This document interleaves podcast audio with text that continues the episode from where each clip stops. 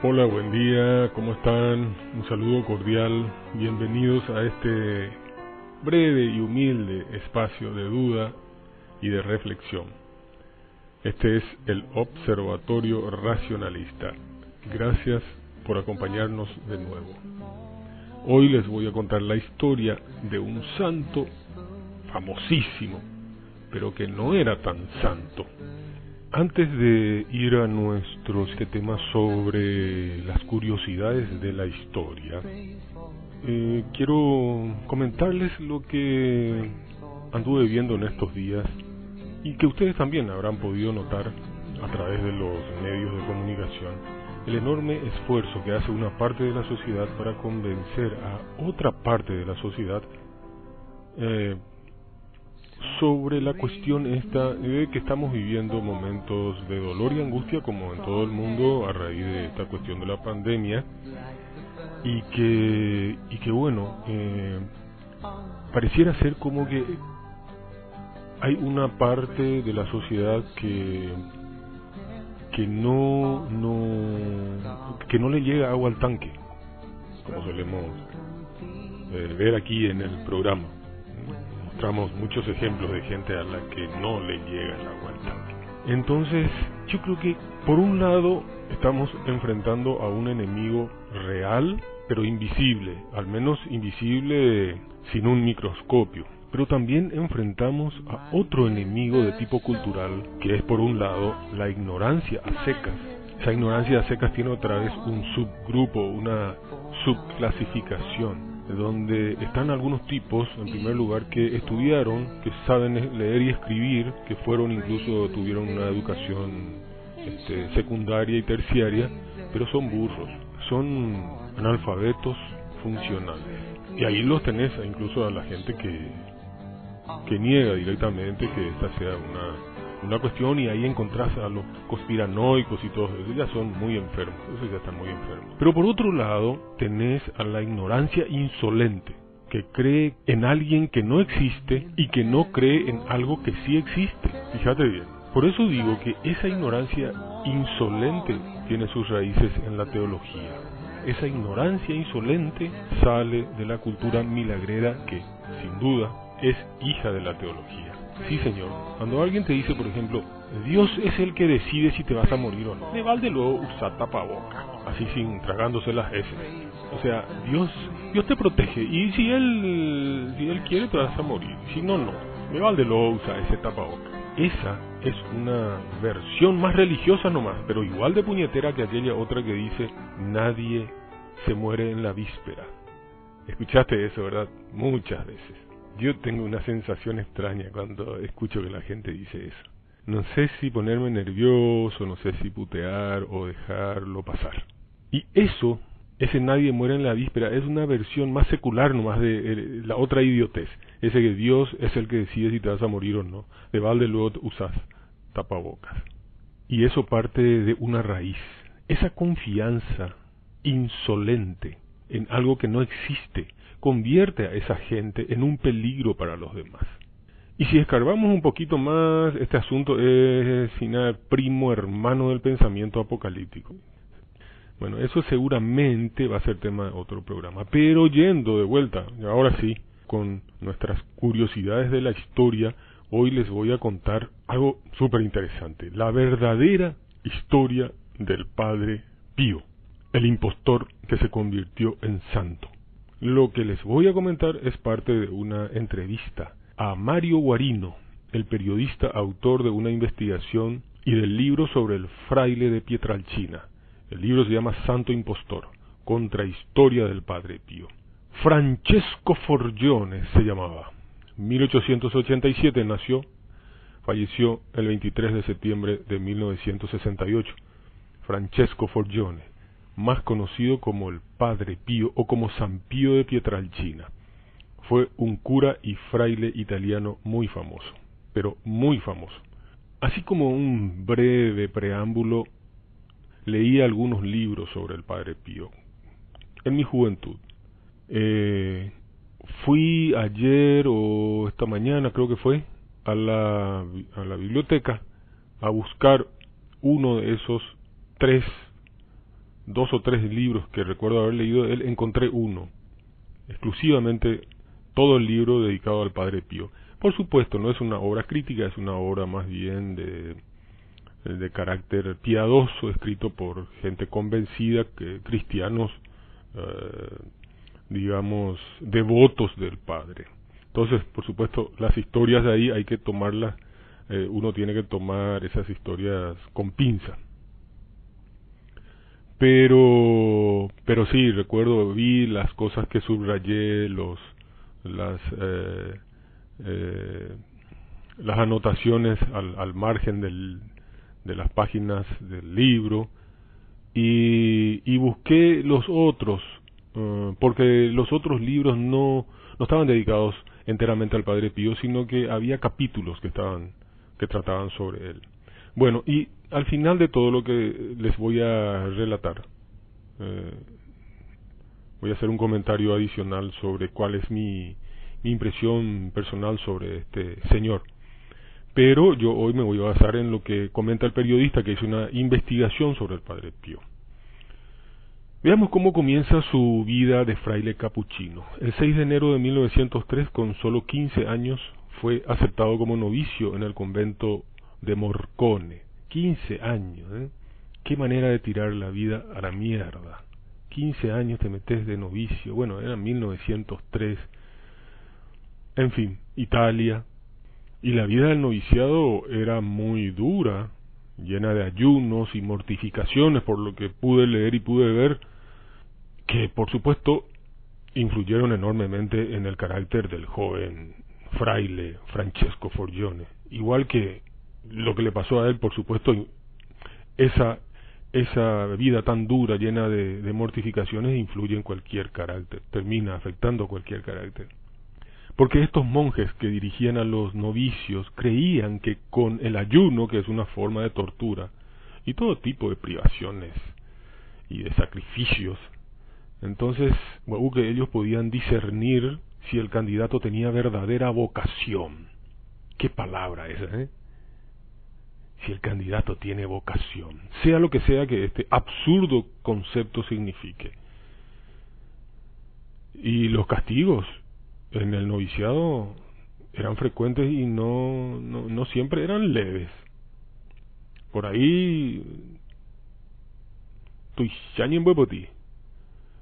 Pero, por, ¿y saben por qué? Porque la vida para ellos, la vida en general, tiene que estar hecha de amargura, de hiel. Hay que castigarse cotidianamente para domar el cuerpo, para reprimir los cinco sentidos. ¿eh? Si no, pregúntenle hoy a los del Opus Dei. Pero este asunto de cómo era la vida de los religiosos en los monasterios y conventos es una cosa de locos, pero muy interesante. Les cuento ahora a brocha gorda cómo era un convento de monjas en el siglo XIX en Francia. Así, así, a grandes rasgos. Por ejemplo, en, en un convento, como digo, de monjas del siglo XIX en Francia, todo el mobiliario, por ejemplo, consistía en una cama dura, una silla, una mesita y un crucifijo, por supuesto. Una frazadita, mm, que, era una frazadita pobre y delgada, que no, no, no servía para nada porque todas las religiosas pasaban frío, mucho frío. En el siglo XIX, la calefacción con leña, según estuve viendo, estaba reservada para una o dos salas comunes dependiendo del, del convento. Nunca eh, podían calentar las habitaciones, por ejemplo. En la abadía de Kazan, cerca de Bessières, en el sur de Francia, ni siquiera había estufa en el refectorio, o lo que llamaríamos hoy el comedor común. No debía haber ningún lugar, esa era la idea, no tenía que haber ningún lugar donde se pudiera sentir placer o comodidad. Porque se supone que en el comedor común era suficiente el vapor de los platos que salían de la cocina, y eso tenía que bastar para calentar el aire del ambiente. Así de así de enferma es la religión. Así de enferma es. Las mujeres, por ejemplo, no se lavaban o se lavaban muy poco. No estoy hablando de bañarse, eso es otra cosa. Estoy hablando de lavarse, lavarse la cara, lavarse las manos. Eh, y los hombres dicen que tenían un poco más de libertad para estas cuestiones higiénicas, pero se sabe que eran menos propensos a la higiene en general, o sea, eran, eran más puercos todavía. Las religiosas no disponían de lo que en ese tiempo servía para sustituir al agua corriente, es decir, cambiarse muchas veces la ropa y ponerse agua, agua este, colonia, aguas perfumadas en esa época. ¿eh? Eso era lo que usaban para sustituir la falta de agua corriente. Bueno, en estos conventos ni eso, ni siquiera tenían ropa en abundancia. Por ejemplo, en el siglo XIX, cuando la higiene personal ya no era algo desconocido, en el convento Sagrado Corazón de Flavigny, las novicias solo tenían diez minutos a la mañana para lavarse con agua fría, vestirse y peinarse. Todo eso sin espejos, porque mirarse sería autocomplacencia. Y a la iglesia no le gustaba que uno se mire, porque podía quererse. En esa misma época, la idea de bañarse parece inconcebible en los conventos y en los internados religiosos, porque sería desnudarse, mostrar el cuerpo, aunque solamente fuera para uno mismo, ¿verdad? Y quizás eso era por la instrucción que había dado San Agustín 15 siglos antes, que seguía siendo considerada válida. La instrucción de San Agustín que dijo, no hay que hacer uso demasiado frecuente del baño, sino recurrir a él solo una vez al mes. Es San Agustín. En algunos conventos ni siquiera una vez al mes, ni hablar. El poeta Teófilo Gautier, 1811-1872, que llevaba a su hija a las religiosas de Notre Dame, eh, Notre Dame de la Miséricorde, en París, un día nota que la niña huele mal, entonces le reclama a las madres superioras, este, ¿por qué no se baña al menos una vez por semana? Pero la petición resultó escandalosa. El baño de las religiosas, señor, consiste sencillamente en sacudirse la camisa, respondieron las monjas que dirigían el, el convento. Y siguiendo ese tratamiento, solo la cara se lavaba ligeramente cada día y hay unas partes del cuerpo que se pasan por alto y que ni siquiera se airean nunca. Los senos, las partes sexuales de las niñas nunca recibían ningún cuidado, hasta el punto que en algunos casos hay registros que provocaron las observaciones de algunos médicos. Y aquí voy a mencionar muy de paso, porque esto sería para un programa completo, la cuestión de la castidad. El hecho de que la Iglesia persista en creer en contra de todo lo que la ciencia sostiene, que la abstinencia sexual es el camino a la perfección humana y que la abstinencia sexual es posible de por vida, es un disparate de impacto inimaginable que viene transformando a muchos de sus pastores en peligrosos pederastas y a miles de ovejas en pobres víctimas. Hace unos días leí una frase eh, que viene al caso y decía algo así como es paradójico que las ovejas del rebaño se pasen toda la vida temiendo al lobo para terminar siendo comidas finalmente por el pastor. Bueno, y además en el catecismo de la Iglesia Católica, para cerrar esta cuestión del, de la sexualidad, porque como digo, esto es para un programa aparte, en el catecismo de la Iglesia Católica, que es su compendio doctrinal, digamos, ahí están sintetizadas sus creencias acerca de la sexualidad. Según el catecismo, la castidad, o sea, la abstención del goce sexual, es una virtud y todos los bautizados en cualquier situación distinta al matrimonio, solteros, novios, separados, viudos, eh, homosexuales, lo que fuese, tienen que abstenerse de practicar la sexualidad. Las relaciones sexuales están permitidas solamente entre casados y nada más que con fines reproductivos. El personal consagrado, sacerdotes, religiosos y religiosas, tiene que practicar la abstinencia sexual de por vida según el catecismo de la iglesia, la castidad. Y, y atiendan porque acá siempre, ustedes ya tienen que empezar a notar dónde. Ustedes tienen que, después de haber escuchado el observatorio racionalista unas cuantas veces, van a adquirir la habilidad de oler a una buena distancia la mierda de la teología. El olor hediondo de la teología van a, van a empezar a ser rápidos, van a notar rápidamente la mierda. Van a empezar a leer rápidamente los disparates que dice la gente. Y bueno, eh, dice el catecismo, la castidad integra la sexualidad en la persona, desarrolla el dominio de sí mismo, y acá viene la teología, e imita la pureza de Cristo. ¿Qué mierda significa eso? Imita la pureza de Cristo. Le bajaron. Eso es teología pura. Y además, en el caso de los consagrados, el celibato, que es el estado de soltería, facilita de manera eminente la dedicación exclusiva a Dios. Mópico, bola esto es. O sea, ellos creen que es cierto, pero todos sabemos por la por los resultados de que eso no es así. Esta visión absurda sobre la sexualidad descansa al menos en dos grandes supuestos. Primero, que la abstinencia sexual es clave para la perfección personal y espiritual, y ahí otra vez de vuelta. Cuando alguien habla de espiritual, pueden ser dos cosas. Por lo general, tal vez haya más matices, pero o es alguien que no sabe de lo que te habla, o es alguien que te está tratando de engañar. Pero además de eso, además de lo que ellos creen que eh, se logra con la abstinencia sexual, creen que es posible practicarla de por vida. Esa es la segunda cuestión. La primera es que creen que es clave para la perfección personal y, entre comillas, espiritual. Pero además creen que es posible practicarla de por vida. Pero lo que hay que preguntarse es, ¿cuál es el grado de verdad que estos supuestos poseen a la luz de la ciencia psicológica contemporánea?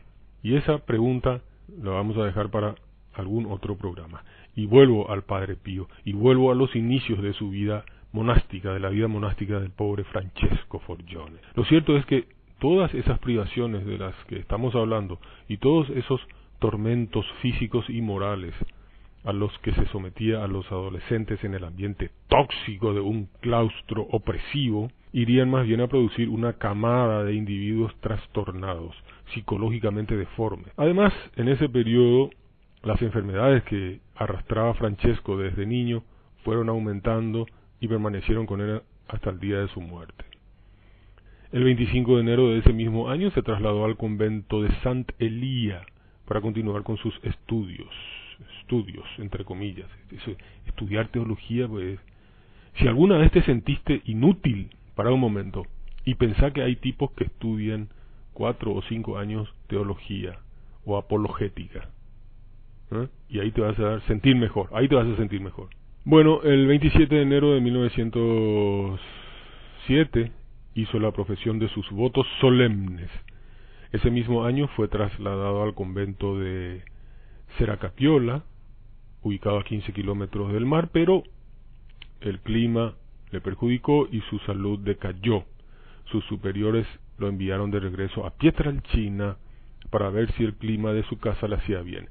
En esta época, la gente de su pueblo confiaba en él, pidiéndole consejo, y así fue que Francesco empezó su relacionamiento con la comunidad, lo que en lenguaje piadoso sería así fue que Francesco empezó una dirección de almas.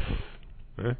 Como diría un, un teólogo, un cura. En 1908 regresó al convento, pero esta vez a Montefusco. En noviembre de ese año recibió las órdenes menores, portero, lector, exorcista y acólito, y luego el subdiaconado.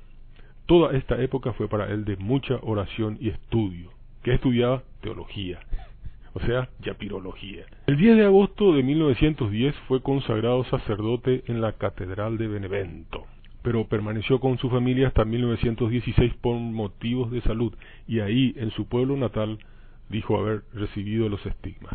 En septiembre de 1916 fue enviado al convento de San Giovanni Rotondo, donde vivió hasta su muerte. Pero eh, ustedes se preguntarán, ¿y eh, ¿qué, dijiste de los estigmas? ¿Qué supuestamente son los estigmas?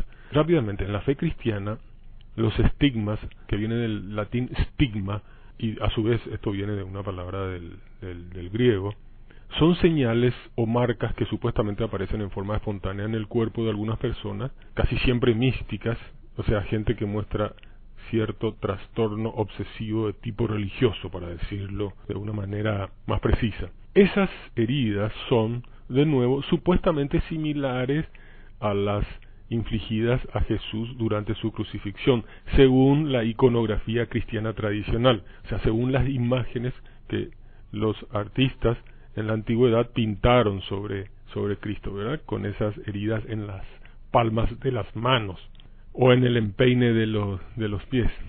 Es decir, los místicos o religiosos, sugestionados por las imágenes o pinturas tradicionales que muestran estas heridas en las palmas de las manos, suelen representar, entre comillas, esas heridas, entre comillas, en los mismos lugares, o sea, en las manos, en los pies y a veces también en la cabeza, en la frente principalmente.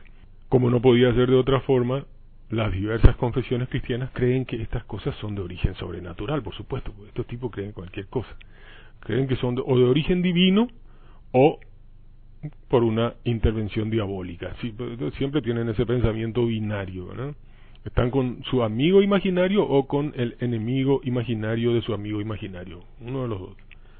Lo cierto es que se sabe que los estigmatizados se fabrican intencionalmente sus, sus estigmas. Aunque algunos otros que se hacen de los más quieren llevar esto hacia una cuestión, hablan de un origen psicosomático, pero lo que sí que no hay evidencia de eso. Aunque suele considerarse a San Francisco de Asís que nació allá por 1181 y murió en el 1226, como el primer estigmatizado, en realidad el primer caso en la historia sería el de la Beata María de Ognis, caso que quedó prácticamente inadvertido. También hay otros casos de estigmatizados famosos como Santa Catalina de Siena, la alemana Teresa Neumann, la laica pasionista Santa Gema Galgani. Lo cierto es que todos estos casos se remontan a 850 años atrás y son el producto de la superstición medieval potenciada por la cultura milagrera que promovió la Iglesia desde siempre. Y ninguno de estos casos se salva de las sospechas de fraude. Y claro que ha habido casos de fraudes comprobados, por supuesto, como la de Magdalena de la Cruz, 1487-1560, abadesa del convento de Santa Isabel de Córdoba, quien admitió luego de hecho el engaño, ella lo admitió. Magdalena, natural de Aguilar y mujer de religión con renombre de santidad, se hizo célebre en toda España. Y esta era una de las motivaciones principales para las mujeres que vivían una vida de aislamiento, de soledad y de represión sexual. La promoción de supuestos dones de santidad les reportaba una atención especial de los demás. Ellas lograban con eso un estatus de respeto y de importancia o de privilegios que de otra forma jamás tendrían. Magdalena de la Cruz, en cualquier caso, compareció a solas en solemne auto de fe celebrado el 3 de mayo de 1546 y confesó haber simulado un sinnúmero de arrobamientos y de milagros, entre ellos sus estigmas. Los inquisidores de Córdoba le conmutaron la pena de muerte en la hoguera y optaron por recluir a Magdalena de por vida en un convento de Andrújar. Y se contaban historias fantásticas, volviendo al Padre Pío, ¿verdad? De él se contaban historias fantásticas. Por ejemplo, y supuestamente el Padre Pío podía estar en dos lugares al mismo tiempo, que podía en ocasiones leer el pensamiento de los fieles, en especial relacionado con, con la confesión. Dicen que en el confesionario el Padre era un crack. El tipo adivinaba todo lo que le iban a decir los, eh, los feligreses que iban para confesarse con él. De hecho, con él nomás luego querían confesarse porque no hacían mucho esfuerzo, porque el padre se adelantaba, el, padre les decía, vos hiciste esto, hiciste aquello y lo otro, ah, y no pensaste aquello y no hiciste tal penitencia que yo te dije que hicieras y tal cosa. Era un crack, según lo que comenta la gente, que yo no me creo nada de eso y ustedes creo que tampoco, pero es bueno saberlo. En fin, la creencia de la persona inculta y piadosa pues es siempre una suerte de fábrica de rumores, de historias fantásticas nunca comprobadas o incomprobables, la mayoría de las veces, cuentos exacerbados de fantasías infantiles o, por supuesto, fantasías de comadres. En fin, la fe cristiana es tal vez el caso de la mayor inflación milagrera de la historia, por lo cual no debe sorprendernos demasiado que en un pueblito abandonado allá de la Italia profunda donde estaba, donde sigue estando San Giovanni Rotondo, que ahí se haya generado, hasta el absurdo, se hayan generado estas historias alrededor de la figura del misterioso y carismático fraile de Pietralcina. Lo que hizo más famoso al padre Pío fue el asunto de los estigmas, esas supuestas heridas que le aparecieron entre comillas y las que tuvo durante 50 años. 50 años el tipo estuvo jodiendo con este asunto. Desde septiembre de 1918 hasta septiembre de 1968 cuando murió. Los devotos decían que su sangre tenía al parecer un perfume de flores. Este es famoso, famoso. Acá hay una historia espectacular. Cuando vino ese charlatán de Bon Giovanni, hace ya muchos años, 20 años probablemente, y no me dejaron entrar a mí al programa de Rubín, donde este me tuve que quedar fuera del estudio porque su manager, su representante, y estaban todos ahí, incluso con una doctora, una una médica paraguaya, dermatóloga, que era seguidora de Bon Giovanni, y este dijeron ahí que que la, el, las heridas de Giorgio que tenía entre paréntesis una catinga impresionante porque yo lo había entrevistado a Giorgio y qué puta déjame de joder no no si si eso era perfume de flores qué puta era una especie de Chernobyl el tipo ese. Pero pero pero la sugestión de la gente hace que te cuenten estas historias los que estaban a su lado eh, la la médica esta la la, la dermatóloga Nigo dijo que mirando así dijo que era sangre sin hacer ningún análisis sin, sin nada o sea ustedes se dan cuenta cómo la sugestión hace que la gente diga cosas que están más allá de lo que pueden comprobar que, que pierdan completamente la, la, la relación con la realidad, no pisan tierra. Cuando están sugestionados, cuando creen que están ante un fenómeno, sus explicaciones tienden a favorecer eso que ellos creen más que lo que deberían comprobar. Entonces, bueno, y así también era con el Padre Pío, ¿verdad? La noticia de que el Padre Pío tenía los estigmas se extendió rápidamente y muy pronto miles de personas acudían a San Giovanni Rotondo para verlo, para besarle las manos, confesarse con él y, asistir a sus misas. Y los estigmas de las manos, este, por supuesto, le aparecieron, entre comillas, en las palmas, donde los forenses ya demostraron que ningún cuerpo crucificado podía sostenerse con los clavos, porque las manos se desgarrarían, no así en las muñecas, donde se, donde realmente este, se clavaba a los crucificados. Obviamente el padre Pío no lo sabía y se fabricaba sus estigmas donde él los había visto representados en las pinturas. O sea, su fraude fue descubierto, pero aún así fue santificado en el año 2002 por Juan Pablo II. De paso, el mismo protector del pederasta Marcial Maciel, ¿verdad? fundador de los Legionarios de Cristo, pero esa es otra historia. Bueno, y el cuerpo momificado del padre Pío, de este impostor, como lo llama Guarino, el autor del libro, fue expuesto como cuerpo incorrupto en un vitral y fue venerado en San Giovanni Rotondo, que está en la provincia de Foggia, en Italia, donde reciben millares de peregrinos de todo el mundo, con una generación de dinero impresionante. ustedes no se dan idea de lo que eso es. No, no, no, no se dan idea. En una entrevista, Stefano Campanella, que es miembro de la comisión de expertos designados por el Tribunal Eclesiástico para este asunto, explicó detalladamente el proceso con el cual se hizo la momificación. Y hay otro experto, también que se llama Nazareno Gabrielli, del Vicariato de Roma para la conservación de los santos y bioquímico al servicio de la Santa Sede, ¿qué tal?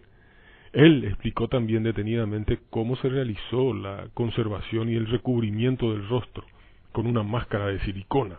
Pero sin embargo, en algunos sitios católicos siguen difundiendo la falsa historia del cuerpo incorrupto. O sea, estos son boludos, pero, pero boludos con abolengo, ¿eh? Porque ellos mismos se inventan la historia y, se, y la creen y después la difunden. No hubo ningún cuerpo incorrupto el cuerpo del Padre Pío estaba, sufrió la, la, la corrupción este, normal como cualquier otro cadáver. Pero la iglesia maquilló el cadáver y lo puso y lo, en exposición, así como hicieron hace poco con este chico con este chico que convirtieron en, beato hace el año pasado. Bueno, el Vaticano luchó contra el Padre Pío porque no creía en los estigmas y el mismo fraile siempre se negó a ser examinado por emisarios enviados por la Santa Sede porque habría salido a la luz que los estigmatizó con tintura de yodo, dice Mario Guarino, uno de los periodistas italianos, como dije, más célebres y a contracorriente, autor de una treintena de libros, entre ellos El Santo Impostor, una investigación sobre el Padre Pío, publicada por la editorial Caos. Mientras estaba vivo, la iglesia lo llamó impostor. Después de muerto fue beatificado inmediatamente y en un tiempo récord santificado por el río de millones que se originó debido a su leyenda, comenta Mario Guarino. El padre Pío generó mucho dinero de todo el mundo, continúa diciendo el periodista que ahora tiene 70 años y que fue expulsado de la televisión después de escribir el primer libro de investigación sobre Silvio Berlusconi, que se llamó Investigación sobre el señor TV. Lo escribió con Giovanni Ruggeri. El Vaticano incluso tenía grabadoras en su habitación, dice Guarino, porque el fraile hospedaba, ojo, a mujeres piadosas en su celda por la noche. Después del escándalo que las noticias provocaron en Roma, la iglesia le impidió celebrar misa, y fue la propia iglesia la que lo definió como un impostor en un documento oficial, un decreto de 1923 en el que se instaba a los fieles a no asistir más al Padre Pío porque sus estigmas no tenían nada que ver con las heridas de Jesucristo y por lo tanto el fraile era un pobre enfermo o un tramposo. Solo después de que el Padre Pío firmó dos testamentos en los que dejó todas sus pertenencias a la iglesia fue rehabilitado, dice Guarino. Eso me cuesta un poco creer, pero bueno, él, hizo la investigación. Una historia más que atormentada la del pobre fraile de Pietralcina, que ahora es santo, y que Guarino contó basándose sobre todo en documentos oficiales de la iglesia, y que, bueno, convertirían al Padre Pío en un personaje muy terrenal y para nada espiritual, sea lo que sea que la gente crea de esa, de esa palabra como puede leerse en la página 32, donde Monseñor de Agostino, obispo de Ariano Irpino, dijo a sus fieles sobre el Padre Pío. ¿Saben lo que dijo? La Edad Media terminó hace mucho tiempo. ¿Y todavía creen en estos cuentos? Eso dijo el Monseñor de Agostino. Y bueno, insiste este, el autor Guarino con, eso, con ese asunto de que mientras estaba vivo la Iglesia lo llamó oficialmente un impostor y que después de muerto fue inmediatamente beatificado y santificado en tiempo récord. Ese es otro milagro póstumo del Padre Pío, dice. En fin, la Iglesia de Roma está reducida a una verdadera industria de almas, dice Guarino también, y que ahora está preocupada, muy preocupada por el dinero. Bueno, en realidad siempre estuvo preocupada por el dinero, como todos los pastores y como todos los religiosos y como todos, en fin, no nos jodamos un poco con eso. Todos sabemos que es así. La idea, el, el olfato de este asunto les permitió transformar a un impostor en un santo, dice Guarino.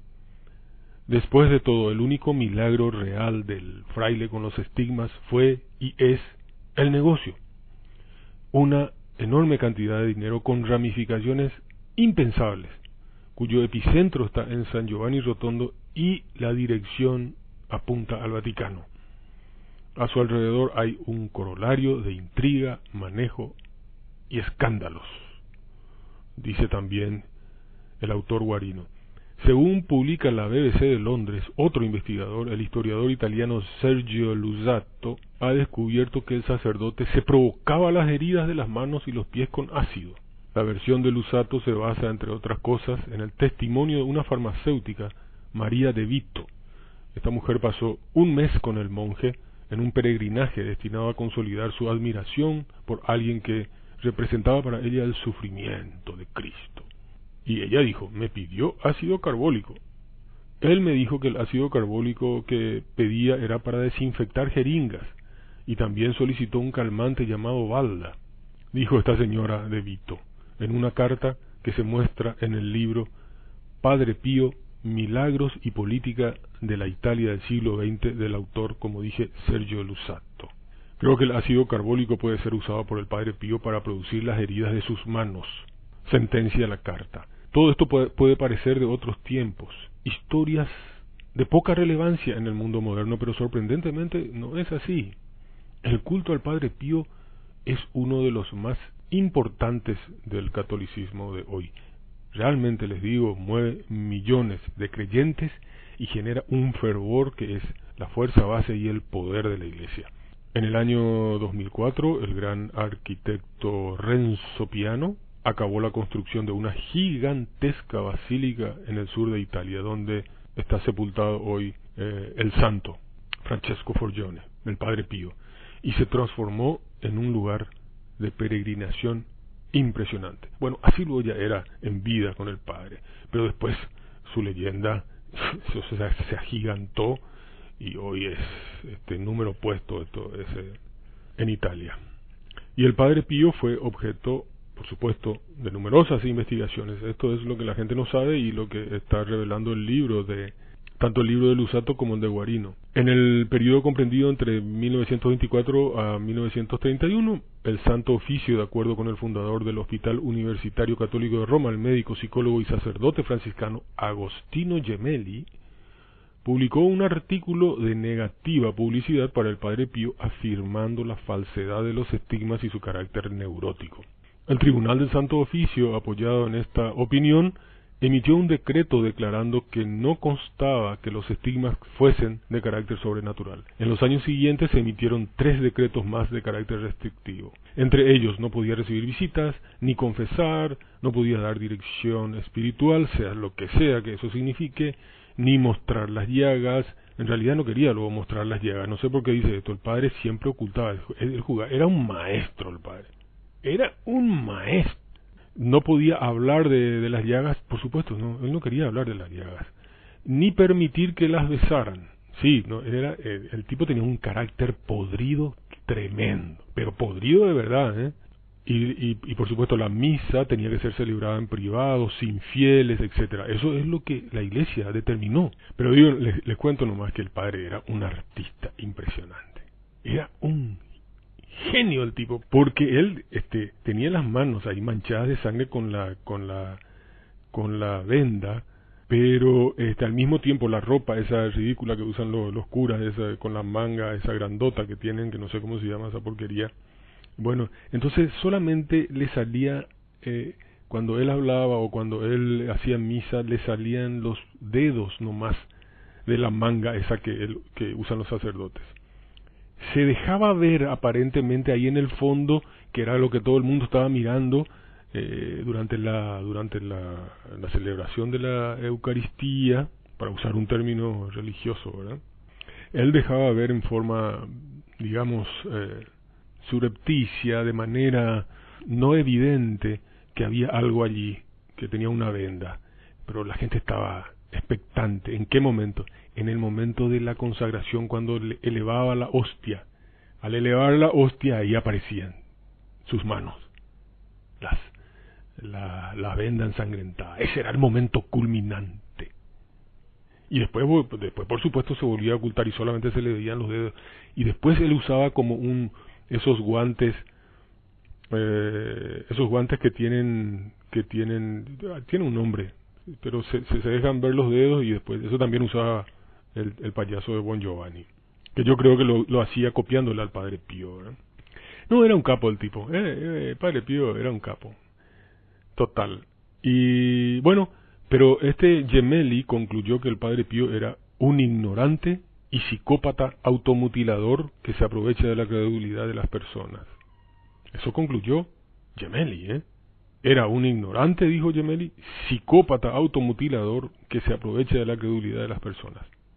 Hubo un plan incluso para transferirle al padre Pío a otro convento, y, pero por temor a disturbios locales la gente eh, amenazó con un, con un disturbio generalizado, entonces ese proyecto se, se canceló, se abandonó.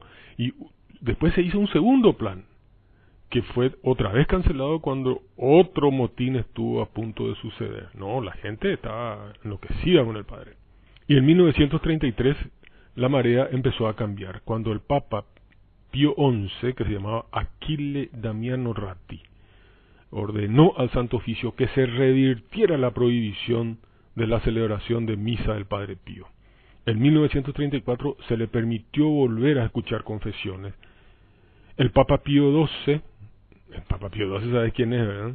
Eugenio Pacelli, el Papa de Hitler, quien había asumido el papado en 1939, animó a los devotos a visitar al Padre Pío. Visítenle al Padre Pío. y pasarían casi 300 años hasta, eh, digo, perdón, 30 años hasta que volvería a llamar la atención del Santo Oficio, ya cuando era pontífice Juan 23. Juan 23 era el que tenía sospecha, sospechaba el tipo. Juan 23, el Papa Bueno, que su nombre era Angelo Giuseppe Roncalli. Sí, a mí me gusta, este, se me quedaron esos nombres de los papas, algunos nombres se me quedaron. Sí, porque antes leía con mucha asiduidad esta historia de la iglesia y la historia de muchos de estos papas que leí en los libros principalmente de, este autor alemán cuyo nombre no recuerdo ahora, pero que escribió una, una saga, una, son 14 tomos de la historia criminal del cristianismo. enseguida me va a venir el nombre.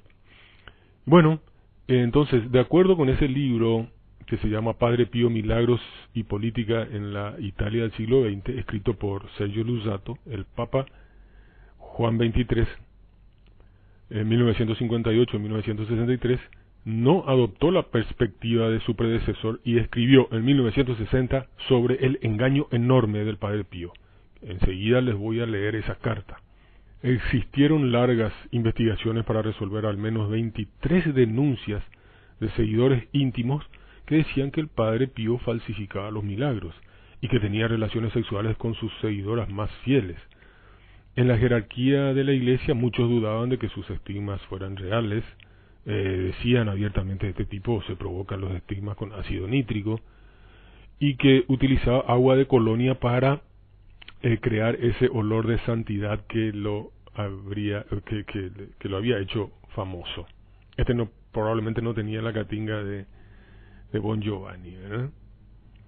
Pero Lusato revela que sus eh, este, sucesivos pontífices tuvieron opiniones diametralmente opuestas sobre el Padre Pío. El mismo refiere que el 25 de junio de 1960 el Papa Juan XXIII escribió en su diario íntimo, acá viene la carta, sobre las actividades del Padre Pío. Esto escribió el Papa, ¿eh? Esta mañana, dice el Papa, recibí de Monseñor Parente informaciones gravísimas sobre el Padre Pío y cuanto se relaciona con San Giovanni Rotondo. El informador tenía el rostro y el corazón destruidos. Con la gracia de Dios me siento tranquilo y casi indiferente como ante una dolorosa y vastísima infatuación religiosa, cuyo fenómeno preocupante comienza con una solución providencial, el tipo de la forma en que escriben los curas, ¿no? Continúa diciendo el Papa, lo siento por el Padre Pío, que tiene, sin embargo, un alma que salvar, y por quien ruego intensamente. Lo acaecido, esto es, el descubrimiento de estas filmaciones, si son verdaderas las cosas que son relatadas, dice él en latín, sus relaciones íntimas e incorrectas con las mujeres que forman su guardia pretoriana hasta ahora infranqueable en torno a su persona, me hacen pensar en un vastísimo desastre de almas, diabólicamente preparado para desacreditar a la Santa Iglesia en el mundo, y especialmente aquí en Italia. En la calma de mi espíritu, humildemente, persisto en creer que el Señor, y aquí dice otra vez en latín, faciat cum tentatione probandum, o sea, haga de la tentación una prueba, y de este inmenso engaño vendrá una enseñanza para la claridad y la salud de muchos. San Juan 23, o sea, después se convertiría él en santo. Juan 23, diario del 25 de junio de 1960. Y este escrito permaneció inédito hasta que fue publicado por Sergio Lusato. Tras la muerte de Juan 23, el 3 de junio de 1963, el 30 de julio de 1964, el Papa Pablo VI rechazó las acusaciones de su antecesor y comunicó oficialmente a través del cardenal Ottaviani que toda libertad en su ministerio estaba siendo devuelta al padre Pío de Pietralcina. También concedió el indulto para seguir celebrando incluso públicamente la Santa Misa. Les decía yo hoy al empezar esta historia que había leído al menos dos o tres biografías del Padre Pío, ciertamente piadosas. Y tengo una suerte de, a ver, eh, sesgo, probablemente porque leí esto en mi juventud. Y, y estuve pensando, a mí me cae bien el Padre, ¿qué quieren que les diga? ¿De qué se lo puede culpar al pobre Padre Pío? De haber fabricado sus estigmas y de generar una especie de culto a su persona. Pero, pero si la feligresía da para cualquier cosa, la gente cree luego no más cualquier verdura, cualquier estupidez cree la gente. Pero si ustedes se imaginan que hay pelotudos que le dan el diezmo a los pastores, a ese pastor que te habla con su trajecito y te cuenta, la, te habla de Enoch, te habla de del arca de Noé, ese mismo pelotudo que cree en, en conspiraciones, en la historia del chip y que ya el, fin del mundo está llegando y que Cristo está a la vuelta de la esquina y que no porque cree realmente, no es que está engañando, no, no, no, el tipo cree y el tipo comenta. Y el tipo dice que él cree luego que Dios Jesús va a venir en una nube y va a bajar así del cielo y que todo el mundo lo va a ver. A ese, a ese, a ese tipo que cree incluso que hay trompetas que están sonando ahora con este tema de la pandemia y que están anunciando de alguna manera el fin, que algo significa eso. O sea, si, si la feligresía da para todo, porque, porque incluso si, si esa gente es capaz de dar su, el 10% de sus ingresos a esta manga de charlatanes ignorantes, ¿por qué no iba a creer en, lo que pasaba con el padre Pío? ¿De qué, ¿De qué es lo que se le puede culpar al padre? De haber generado el culto a su persona. Él no le sacaba el diezmo a nadie. ¿Qué es? ¿Cuál es el daño que hizo? ¿Quién sabe si esto no fue acaso el resultado de su tormentosa vida, esa vida tan miserable, encerrado en un claustro, leyendo idioteces teológicas? Eso te tiene que arruinar luego el cerebro de entrada. Pero ¿qué más? A ver, ¿qué otra cosa porque aunque yo sea ateo, a mí me molestan los ateos que quieren encontrar cualquier cosa para atacar a la iglesia. A mí me... Si, si, si querés quejarte de algo, quejate con, con fundamentos, con argumentos, pero afirmar cualquier cosa, no. ¿De qué, de qué más? A ver, ¿qué otra cosa? Que, ah, que haya tenido algunas aventuras con unas parroquianas ustedes se recordarán que les comenté que él dejaba entrar a su celda, porque le llamaban celda, carajo, a su habitación. Están las fotos ahí de su pequeña camita, pobrecito, ahí con su... el lugar donde el tipo vivía. Y bueno, dice que el Papa, el mismo Papa dice que esto era Voz Populi, que había una guardia pretoriana de mujeres. Y bueno, carajo, ¿qué? Personas adultas. No le, no le hizo daño a nadie. A él sí que le sometieron desde su juventud a un régimen estúpido y antinatural como el celibato. Estoy feliz por él. Que haya tenido aventuras con una pareja. ¿Y qué? ¿A quién le dé algo él? ¿Está casado? ¿Tiene hijos? ¿Qué, qué carajo? Nada. ¿Cuál es el problema? Después de todo, está muy lejos de los pederastas que son legión en las filas de la iglesia. Eso sí es otra cosa. Eso sí es otra cosa. Y finalmente, aunque haya sido un fraude, y confirmado que lo fue, después de muerto, el pobre sigue siendo funcional a la jerarquía vaticana que factura millones en su nombre. Bueno, esto ha sido todo por hoy. Nos encontramos de vuelta el próximo sábado. Que la duda te acompañe.